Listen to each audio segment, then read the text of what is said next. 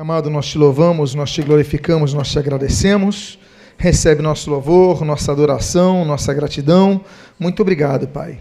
Pedimos as tuas bênçãos sobre nós e o que nós pedimos o fazemos agradecidos em nome de Jesus. Amém e amém. Antes de você tomar o seu assento, cumprimente a pessoa que está do seu lado, dê uma palavra de bênção, uma palavra de apoio, uma palavra de vitória. Convido a que você abra a sua Bíblia no segundo livro dos Reis, capítulo de número 3. Segundo livro dos Reis, capítulo de número 3. Eu gostaria de ler o versículo de número 16. Todos encontraram? Quem encontrou, diga amém. Nós temos também, a você que nos visita, que não tem uma Bíblia, nós temos à disposição o texto em nossos slides. Registra a palavra de Deus, segundo Reis 3,16. Assim diz o Senhor: Fazei neste vale covas e covas. Oremos. Pai amado, Deus bendito, lemos a tua santa e preciosa palavra e pedimos, Deus, fala conosco nesta noite. O que nós pedimos, nós o fazemos agradecidos em o nome de Jesus. Amém e amém. Quando nós lemos a respeito da história de Acabe, nós nos somos informados que o reinado de Acabe foi um reinado que trouxe muitos malefícios a Israel. Acabe muitas vezes é mais conhecido pela esposa que tinha, chamada Jezabel, do que pelos seus próprios feitos. De fato, Jezabel era uma mulher muito ativa em termos de promover a idolatria a Baal no meio de Israel. Jezabel, além disso, foi uma mulher que implementou uma grande perseguição contra os fiéis do Senhor e, de maneira mais específica, contra os profetas de Deus. Nós conhecemos a perseguição de Jezabel, que vai influenciar o seu marido Acabe contra o profeta Elias. Quando Elias, então, ele foge e ele então vai se isola porque temeu por sua vida. Mas hoje eu não quero falar de Jezabel e eu não quero falar de Acabe senão nessa introdução para dizer que Acabe não foi apenas um personagem é, periférico na história da vida de Israel. Acabe não foi apenas o marido de Jezabel. Acabe não foi apenas uma pessoa complacente, passiva ao que Jezabel queria impor contra o culto idolátrico em Israel. Acabe também teve realizações positivas. E apesar de ser um idólatra, Acabe foi um homem que, por exemplo, no período do seu governo, ele auxiliou na, na, na, na economia, na estabilização econômica de Israel. Acabe também teve um grande, um grande, um grande apoio militar. E outro benefício que Acabe trouxe a Israel foi o fato de que ele fez cessar a inimizade de dois povos inimigos, historicamente inimigos de Israel, e ele consegue então vencê-los e fazer de seus reis vassalos, o rei de Edom e o rei de Moabe. Grandes inimigos, agora estão debaixo do controle de Acabe e pagam, sempre estão pagando então uma quantia de dinheiro como imposto de um povo vencedor para o povo, uh, o povo vencido para o povo vencedor. Mas Acabe era um homem infiel, Acabe era um homem que permitiu a idolatria e por causa disso Deus resumiu o seu governo. Diz a Bíblia que Acabe, depois de 22 anos de reinado, ele morre ao receber uma flechada de um soldado sírio. E ali, ainda que disfarçado como um soldado, ele recebe aquela flechada e cessa o seu governo. Nós temos então o novo reinado que é o do seu filho Azarias. Mas Azarias ele governa dois anos e morre. Azarias não deixa filhos, não deixa sucessores para o reino. E de acordo então com as regras monárquicas, quando ah, o rei morria sem deixar sucessores, passava o governo para o seu irmão. E nós temos então o surgimento de Jorão nessa história. Temos o contexto de Jorão, e quando Jorão então está assumindo, eh, Israel está vivendo um período de instabilidade.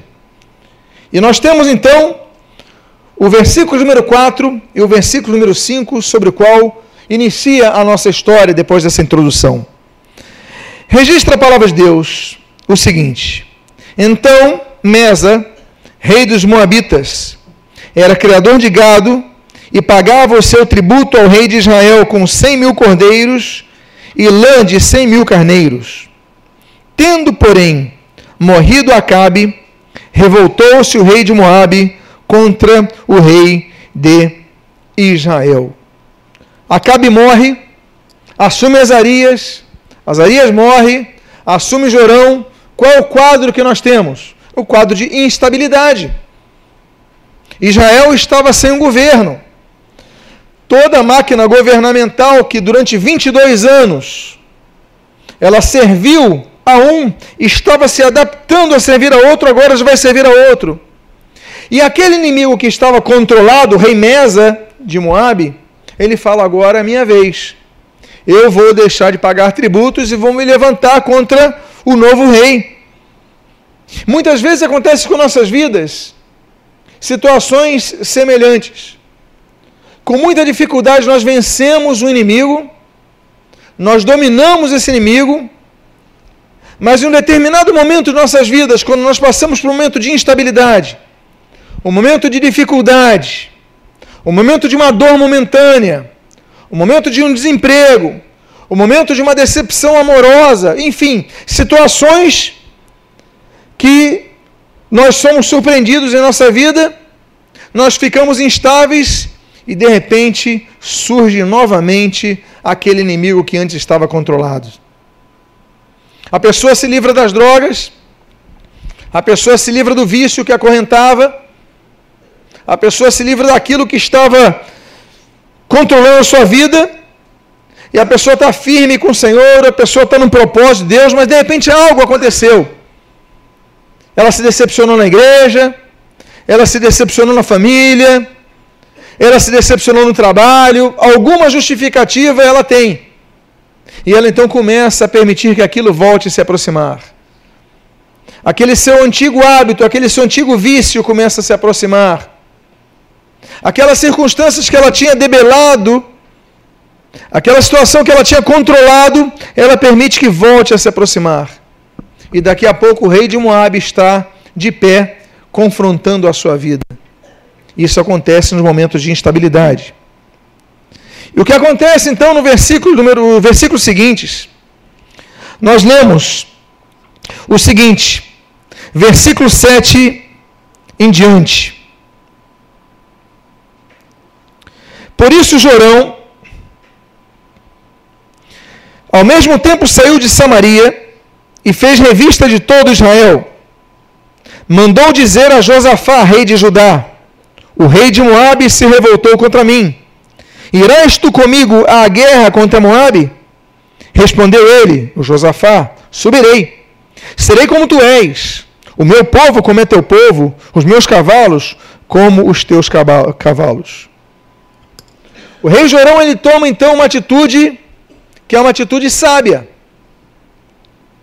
Ele vê que o rei de Moabe está se levantando contra ele. Ele vê que não tem forças de enfrentá-lo sozinho. Então ele busca ajuda de um outro rei, que é o reino do sul, que é o reino de Judá, que é o reino controlado por aquele grande homem sobre o qual tanto se prega, que é o Josafá, da batalha do louvor, um homem de fé, um homem de Deus. Ele fala: Josafá, eu preciso da sua ajuda. E Josafá então fala: pode contar com a minha ajuda. É importante nos lembrarmos, meus amados, e eu sempre volto a essa tecla, a importância da igreja. Quando nós começamos a pensar que podemos caminhar sozinhos, nós estamos confiando na nossa força, na nossa capacidade, mas tem momentos que nós precisamos nos lembrar que igreja não são pessoas isoladas, mas são pessoas que se unem com propósito para se fortalecer, que se unem para ouvir a palavra, que se unem para desenvolver seus dons, seus talentos, que se unem porque entendem que sozinhos ficam mais fracos. Há muito cristão que está sem uma vida congregacional, ele é como aquela brasa. Ele sai do braseiro e vai esfriando, vai esfriando, vai esfriando, daqui a pouco aquela brasa não tem utilidade nenhuma. Ela está apagada. Ela é uma luz apagada. E a luz apagada não tem utilidade nenhuma, porque não deixa de ser luz. Nós devemos estar sempre junto com outros irmãos para nos fortalecermos. Meus amados, quantos divórcios têm acontecido na igreja? E geralmente eles acontecem quando o casal começa a deixar de frequentar. Porque quando estão frequentando, estão ouvindo uma palavra. Estão os irmãos orando, estão próximos, ou não faça isso, vamos lutar juntos tal. Mas eles se isolam. Por vergonha, por qualquer justificativa ou desculpa queiram dar. E começam então a perceber que não abrindo o coração, não buscando ajuda, eles vão se isolando, vão ficando. Então a solução não vem, nós precisamos nos unir. A igreja precisa se unir sempre para ajudar os seus irmãos. Nós temos falado dos grupos de vida, é importante porque ali você abre o seu coração, uns oram pelos outros, você se apoia, os grupos pequenos, a igreja, você ouve a palavra. E meus amados irmãos, Jorão ele faz isso. Ele tem uma postura sábia. Ele fala: Eu sozinho não tenho como lidar com Moabe. Eu já sei, eu vou pedir ajuda eu vou pedir ajuda a Josafá do Reino do Sul. E Josafá responde o que você acabou de ler. Só que não é o fato de você tomar uma decisão sábia que significa que todas as suas decisões são sábias. Diz o texto da palavra de Deus em sua continuidade, no versículo 8 e 9, o seguinte: Então, perguntou Jorão, por que caminho subiremos? Respondeu ele, Josafá, pelo caminho do deserto de Edom. Partiram o rei de Israel, o rei de Judá e o rei de Edom. Após sete dias de marcha, não havia o que? Água para o exército e para o gado que os seguiam. Uma vez eu ouvi uma expressão de um jargão popular que diz que de boas intenções o inferno está cheio. Não é porque você tomou uma decisão certa que você vai fazer as coisas de qualquer maneira. Olha a situação de Jorão. Ele sabe que o Reino do Sul é um homem de Deus. Ele sabe que o Reino do Sul tem um ótimo exército. Tem uma estrutura militar respeitável. Ele fala: Vamos então? Vamos. Aí ele pergunta: Vamos por onde? Josafá não estava planejado, mas ele responde: vamos pelo, pelo caminho do deserto, ok, então vamos. E diz a Bíblia que depois de sete dias faltou água. O que faltou aqui não foi água. O que faltou aqui foi planejamento. Eles foram para lutar com o inimigo e se esqueceram, ele aceitou, vamos pelo deserto, mas peraí, a água. Esqueceu de fazer um planejamento. Quantas vezes em nossas vidas nós tomamos decisões sem tomar um planejamento, sem usar a cabeça, sem parar para orar, para refletir, para avaliar os custos, os problemas, você se lança. E você muitas vezes se lança em nome da fé, uma fé cega. Só que chega no deserto, depois de sete dias faltou água. Nós devemos, amados irmãos, ser pessoas que têm planejamento. Antes de nossas decisões, nós temos que ter planejamento. Você vai fazer uma faculdade, qual é o teu planejamento? É o futuro. Você vai namorar com alguém, qual é o teu planejamento? O casamento. Tudo que nós fazemos no presente, ele vai ecoar no futuro. Tudo. Então, o que nós fazemos no presente tem que ser bem pensado, tem que ser avaliado, bem avaliado. Por quê? Porque a falta de planejamento pode definir os, os cursos da guerra. Quem podia dizer, quem poderia supor que a União Soviética conseguiria vencer o exército nazista? Como? Era um sistema arcaico. Os sistemas dos czares, até os Romanov, uma exploração do povo, povo faminto, exército aos frangalhos. Aí vem a Revolução Russa. Aí Lenin chega ali, aquela é muita boa vontade, mas rifles antigos, materiais antigos, o pessoal não está preparado. E a organização do exército de Hitler era impecável. Era tecnologia de ponta, era o melhor que tinha. Ninguém tinha um exército tão preparado como o exército de Hitler. Só que Hitler, ele decide invadir a União Soviética, ali a Rússia, e quando ele vai invadir, ele fala: vamos ali, vamos na direção de Stalingrado. Só que qual é o problema? Estava entrando o inverno. Ele tinha o melhor exército, a melhor organização militar, as melhores tropas, ele tinha o melhor material bélico, ele tinha mais experiência. Os soviéticos não tinham nada disso, só tinham a força de vontade. Mas o que, que eles fizeram? Vamos. Mas é inverno, não importa, nós somos melhores, vamos. E a derrota de Hitler começa ali. A partir da derrota em Stalingrado, quando o gelo, o frio da Rússia, no inverno russo, começa a acabar com os alemães, começa toda a reviravolta da guerra. A gente não pode supor que apenas, foi apenas o dia D, foi apenas a vinda do exército norte-americano, não. Foi uma série de fatores que começa ali, porque Hitler se achava forte demais para se planejar e não contava com o exército, com, com, com o inverno. Muitas vezes acontece conosco. Não, eu já tenho, eu já tenho o apoio de Josafá. Ele tem um bom exército, eu vou. Mas você vai pelo deserto, mas eu vou. Sete dias depois está com sede. Não, eu tenho apoio da minha igreja, eu tenho apoio da minha família, eu tenho apoio do meu pastor, eu tenho apoio de todo mundo. Peraí, mas você se planejou? Porque no deserto bate a sede. E diz a Bíblia, sete dias depois, não havia água para o exército e para o gado. Acabou a água. Falta de planejamento.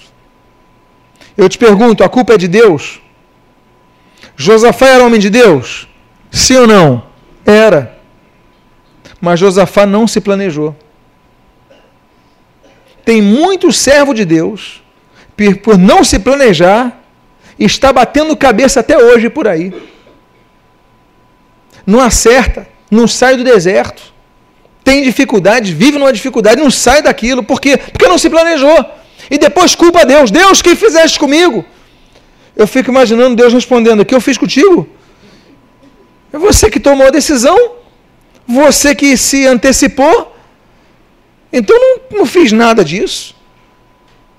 E diz então a palavra de Deus, no versículo número 11 e no versículo número 12. Perguntou, porém, Josafá: Não há aqui algum profeta do Senhor para que consultemos o Senhor por ele?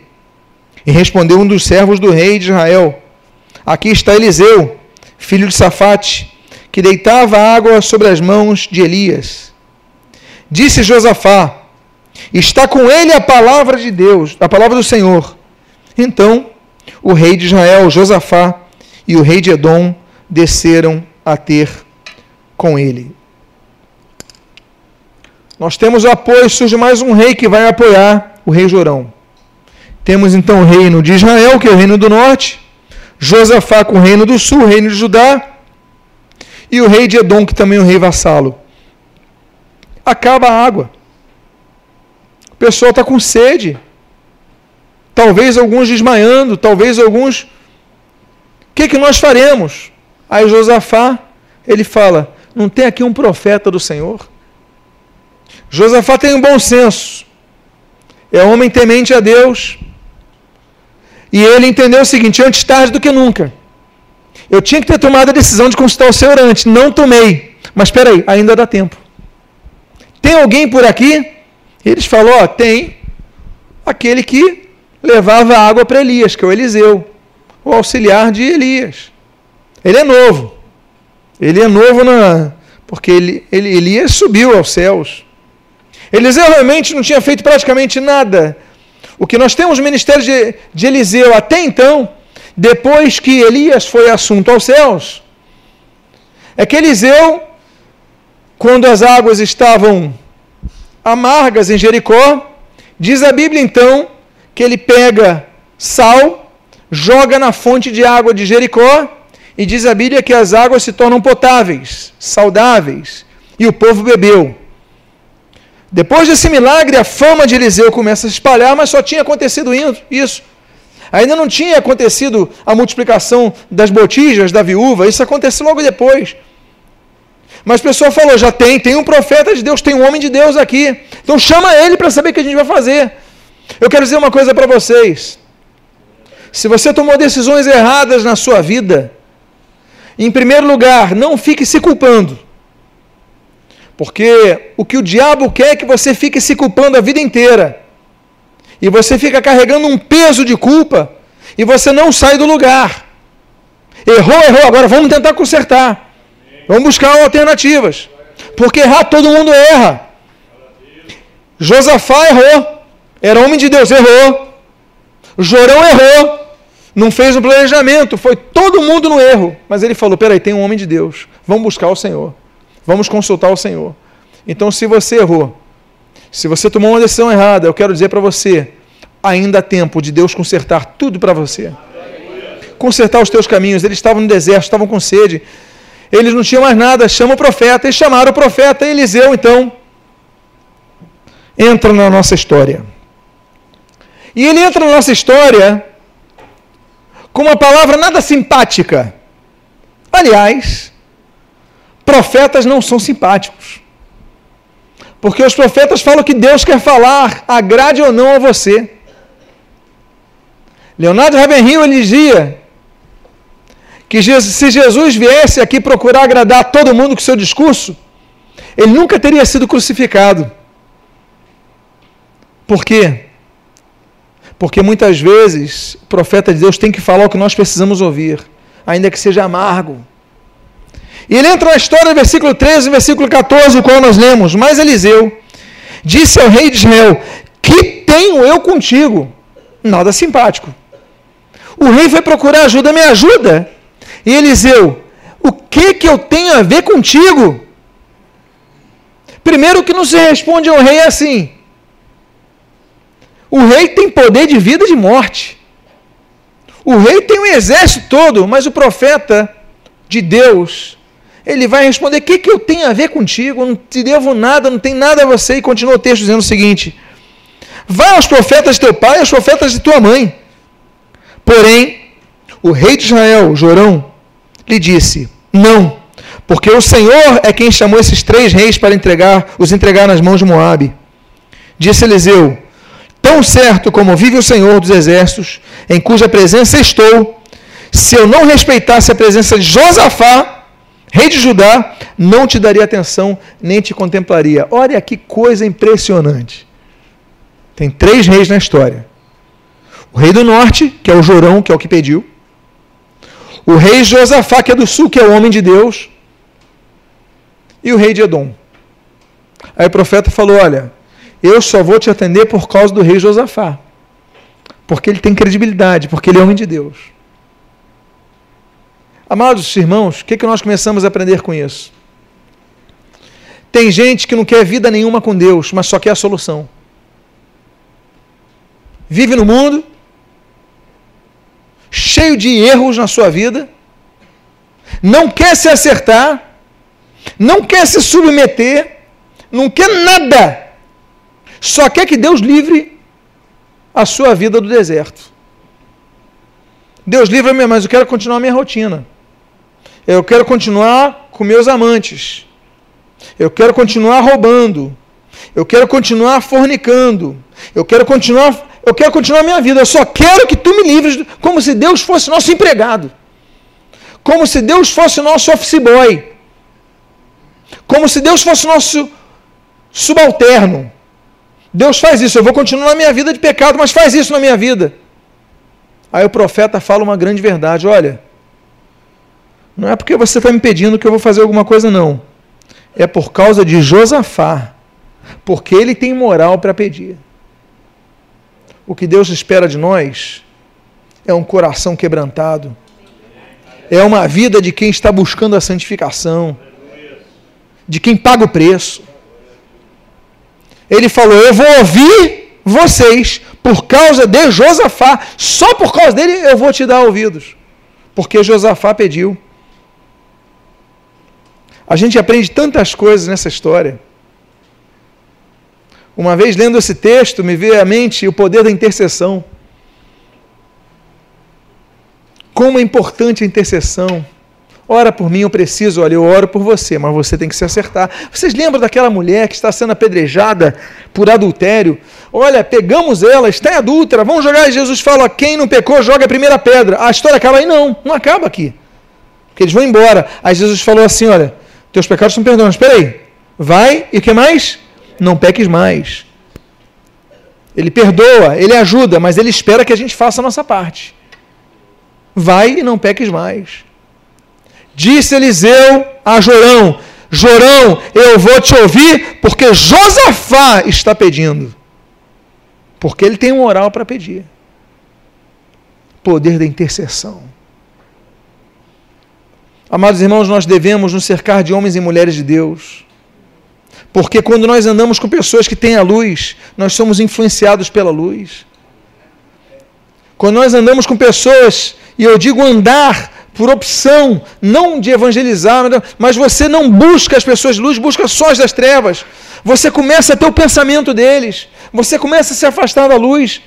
Nós devemos estar no meio das trevas para brilhar a luz de Cristo. Ele fala, você, mas ele eu vou ouvir. E aí, meus amados? Eliseu então faz um pedido. Ele diz o seguinte: me tragam então um tangedor. E quando o tangedor tocava, veio o poder de Deus sobre Eliseu. Que coisa impressionante, o poder do louvor. Está todo mundo com sede? Tá, mas olha só, está na hora de nós louvarmos ao Senhor. Vamos tocar, vamos louvar o Senhor. Mas que história é essa? Tocar enquanto o pessoal está com sede. O pessoal quer que Deus fale logo. Aí a gente se lembra de Paulo e Silas, que estão na prisão, amarrados, presos no tronco, e por volta de meia-noite, cansados, meia-noite, eles começam a louvar o Senhor e Deus abre a prisão. Porque quando nós louvamos a Deus, nos momentos mais difíceis, é que nós demonstramos que realmente somente Deus merece nosso louvor, nossa gratidão e só Ele pode operar milagres. Senhor, eu te louvo, eu te adoro pelo que tu és, pelo que tu pode fazer pela minha vida. E eles chamam um tangedor para tocar. Eu fico imaginando, gente, aqui só tem soldado. E ele não pede um arqueiro, não pede um, não pede um escudeiro, não pede o melhor é, o, o, o, soldado de espada, ele não pede um melhor espião, ele pede um músico. Onde eu vou achar músico? Mas acharam um. E quando ele tocava, aí o poder de Deus vem a resposta começa a vir não com a espada, mas com louvor. Mais uma vez, aqui nós temos um quadro onde a vitória começa quando nós começamos a louvar ao Senhor. E a Bíblia então continua dizendo: Assim diz o Senhor: Fazei neste vale o que? Covas e covas. Que palavra é essa? Espera aí, Deus. Eu te peço uma ajuda. É uma ajuda ampla. Porque eu quero água, mas na verdade eu não só quero água, eu quero derrotar o rei de Moabe. E o Senhor nem envia água, nem envia fogo na cabeça deles, o Senhor manda a gente fazer covas e covas. O que Deus manda que nós façamos nem sempre é a resposta que nós queremos ouvir, porque eu duvido que eles queriam ouvir essa resposta. Nós temos seis lições que nós podemos extrair destas covas. A primeira lição que nós temos a extrair dessas covas é que as covas nos mostram que nem todo o material que nós temos é o material que nós devemos usar para vencer uma guerra. Para fazer cova você precisa de quê? De pá ou de espada? De pá. Só que eu fico imaginando aqueles soldados com espadas, com escudos e com arcos. Eu tenho muita dificuldade de pensar que um povo foi para a guerra com alguém levando uma pá. Você consegue imaginar isso? Soldado, sua espada está aqui. Soldado, a minha, eu estou com uma pá aqui. Muito bem. Eu duvido que alguém estivesse com uma pá ali. Mas a ordem de Deus é façam covas e covas. Mais importante que ter uma espada afiada naquele momento era ter, muitas vezes, uma pá enferrujada. Seria mais útil. Não, pastor, eu tenho experiência ministerial. Não, pastor, eu prego, evangelismo, eu toco. Não, pastor, eu tenho bacharelado e mestrado em teologia. Não, pastor, eu tenho 50 anos de igreja. Não, pastor, eu tenho conhecimento da palavra. Eu tenho a espada nas mãos, de cabeça, de core salteado. Aí Deus fala assim: agora eu não quero nada disso. Eu quero que você pegue uma pá. Porque pá representa você voltar ao trabalho, ao trabalho simples, ao trabalho de um pedreiro, ao trabalho de alguém que está arando, trabalhando na terra. Deus muitas vezes nos tira da posição que nós estamos querendo estar e nos coloca numa posição mais humilhante. Eu sou soldado, eu fui treinado para ser soldado, eu não fui chamado aqui para fazer cova. Eu não sou coveiro, eu não trabalho com obra, eu sou soldado, eu sou marechal, eu sou coronel, eu sou capitão, eu pegar na pá. Mas Deus disse: Fazei covas e covas. Tem momento que nós precisamos tirar o nosso orgulho, botar de lado e voltarmos a ser humildes. Essa é a primeira lição que nós temos a aprender. Quando Deus os leva ao vale para que fizessem covas e covas. A minha pergunta é: você está preparado para isso? Para sair da sua posição e fazer coisas simples? Fazer coisas que talvez você não esteja apto a fazer ou pensa que estará apto para fazer? Porque muita gente não quer descer do cavalo para fazer covas e covas. Deus muitas vezes nos tira do emprego para nos levar para uma posição mais simples, para que a gente volte a valorizar as pequenas coisas com esforço. Muitas vezes a pessoa fica enferma para que volte a valorizar as pequenas coisas. Rompe-se um relacionamento, começa a rever a vida, o que é importante para a sua vida. As situações que nós somos levados por Deus, porque Deus nos manda. Não é para você usar a espada agora, é para você fazer covas, é para você descer do cavalo, é para você voltar às coisas simples. Há uma segunda lição que nós aprendemos. A segunda lição que nós aprendemos é que covas nos lembram que sepultamentos. É isso que nos lembra covas. Quando as pessoas morriam, não sendo em alto mar, você precisava fazer o que para enterrar a pessoa? Fazer covas. Deus muitas vezes nos leva a situações onde nós devemos sepultar o nosso velho homem. Porque só pode ressuscitar com Cristo, como diz Colossenses capítulo 3, versículo 1, aqueles que morrem. Quando nós temos o batismo nas águas, de acordo com Romanos capítulo 6, ele simboliza a morte, o sepultamento e a ressurreição. Só que são pessoas, muitas vezes, que são batizadas nas águas e continuam sem ser sepultadas. Elas só tomaram banho. porque a velha criatura continua governando as suas vidas. Fazei covas e covas. É momento de você pegar aquela velha criatura e sepultá-la de vez. É momento, quando o inimigo está cercando, você não vê mais nada, de você fazer covas e covas, porque tem momento que você tem que enterrar o teu velho homem, a tua velha criatura. Há uma terceira lição que nós aprendemos com as covas. Quando a pessoa faz escavação na terra, nós lembramos dos coveiros que enterram pessoas. Mas há uma outra profissão que nós lembramos. A, a profissão do construtor. Se você quiser fazer uma casa que não caia, você precisa fazer o que? Covas.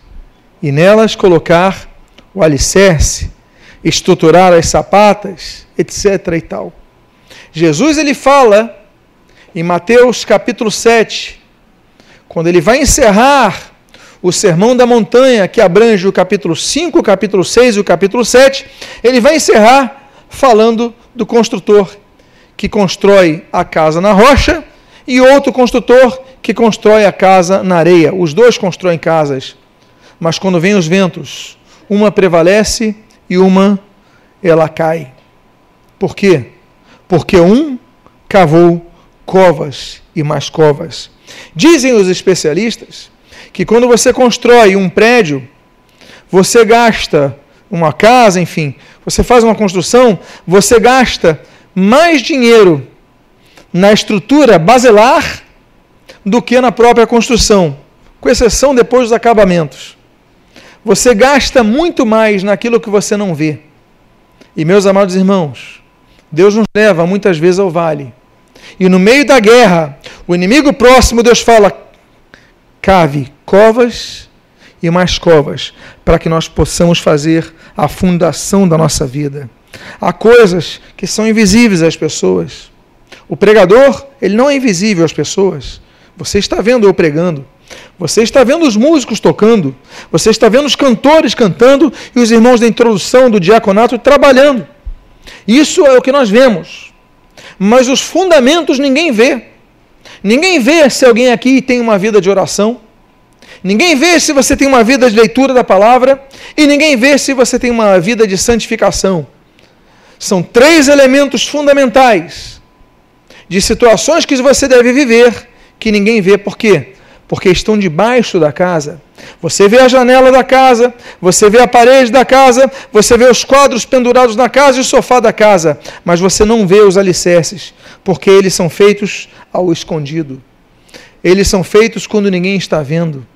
Eles são feitos quando você está longe da igreja. Deus nos leva muitas vezes a guerras, onde antes nós usarmos a espada, Deus diz: fazei covas e mais covas. Uma quarta lição que nós aprendemos. É a lição que nós aprendemos no versículo número 17, no qual nós lemos: Porque assim diz o Senhor: Não sentireis vento, nem vereis chuva, todavia, este vale se encherá de tanta água que bebereis vós e o vosso gado e os vossos animais. Cavar covas e mais covas nos lembra mais uma coisa.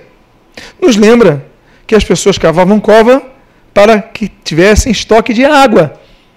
Deus ele diz: vocês não vão sentir vento, nem vão ver chuva. Todavia, esse vale se encherá de água. Peraí, não vou sentir vento. Porque o vento muitas vezes anuncia mudança do clima, não é verdade? Hoje à tarde não aconteceu isso.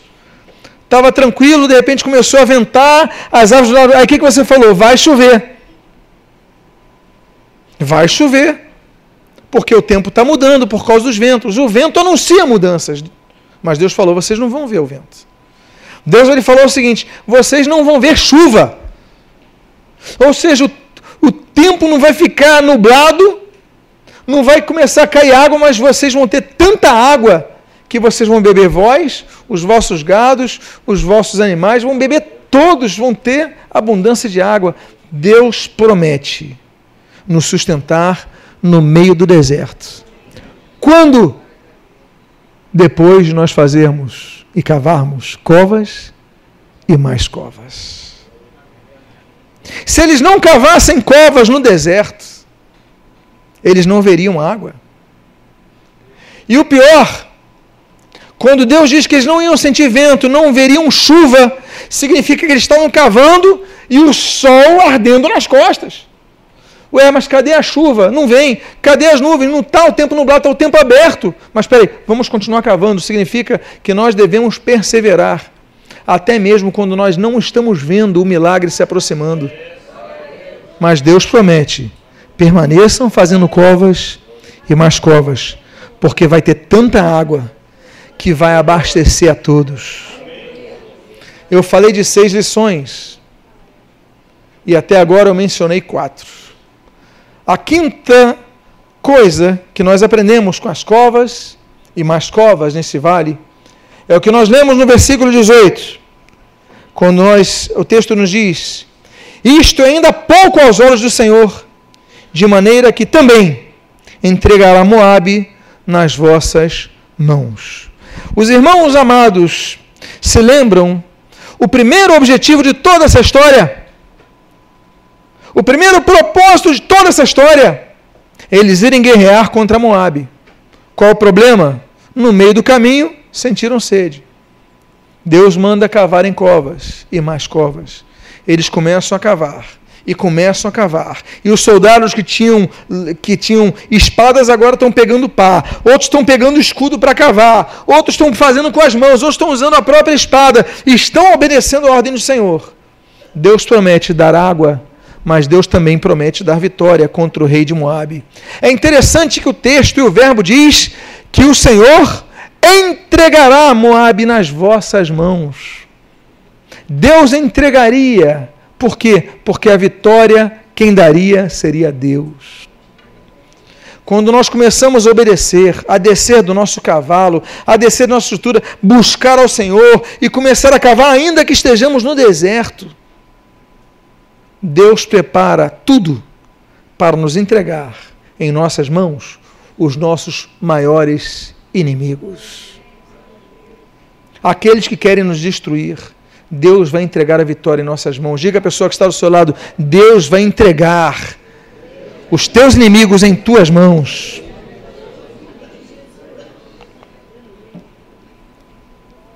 A última lição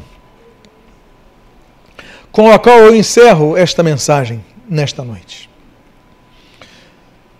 É a que está no versículo número 20, o qual diz: Pela manhã, ao apresentar-se a oferta de manjares, eis que vinham águas pelo caminho de Edom, e a terra se encheu de água. Ela não veio do céu, ela não veio das nuvens, ela não veio de uma tempestade. Simplesmente começou a vir um rio, um afluente. Meus amados, aqueles que conhecem esta região, próximo Edom, nós estamos falando de um vale que fica na fronteira entre Edom e Moabe, próximo ao Mar Morto. E ali nós temos um fenômeno que se chama o fenômeno das torrentes. As torrentes de água são o resultado do derretimento de gelo das montanhas que começam a se acumular e de repente começam a descer de uma vez só e passam por ribeiros secos e daqui a pouco aqueles ribeiros secos estão cheios de água. Deus então permite que comece a haver um degelo da montanha e começa então a vir a vida. A água vem, e diz a Bíblia que pelo caminho de Edom, por aquela direção que vem das montanhas de Edom, ali vem a água para o povo.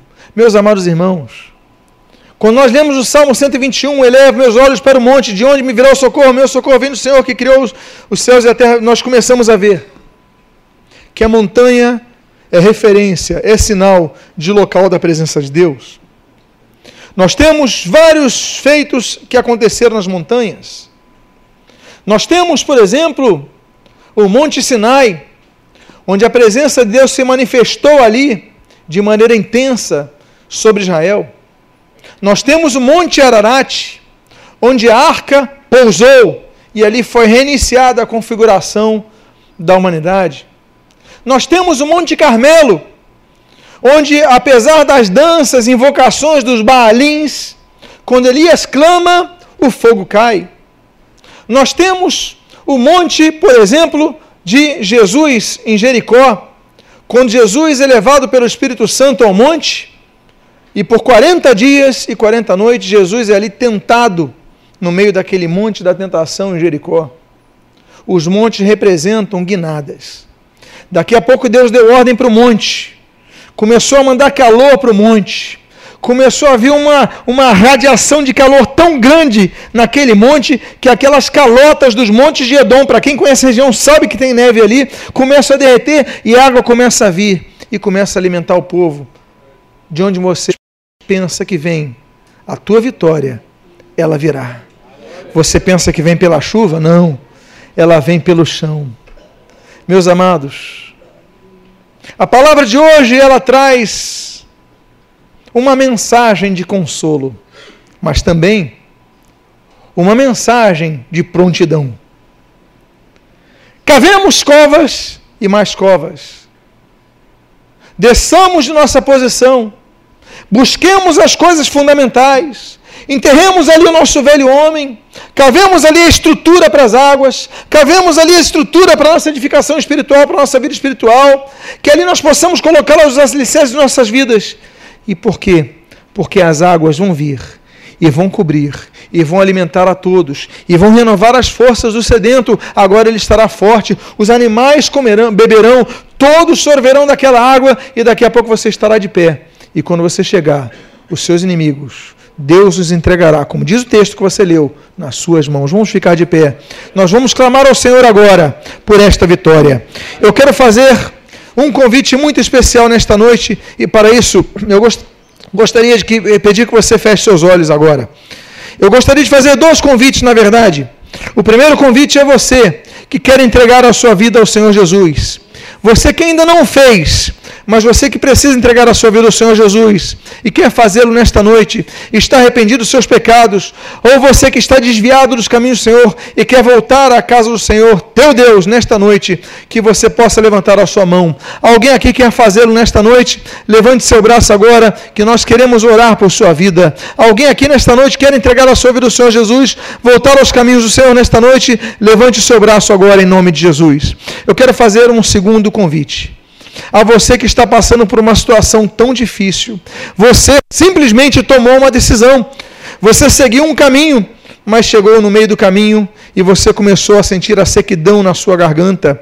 Você começou a ver que o cavalo que você estava montado não tem mais força para andar, porque ele está com sede também. Estão todos desfalecendo de sede, você está fraco. O deserto tem seu calor causticante, você não tem mais forças. E o pior, o inimigo está levantado para te derrubar.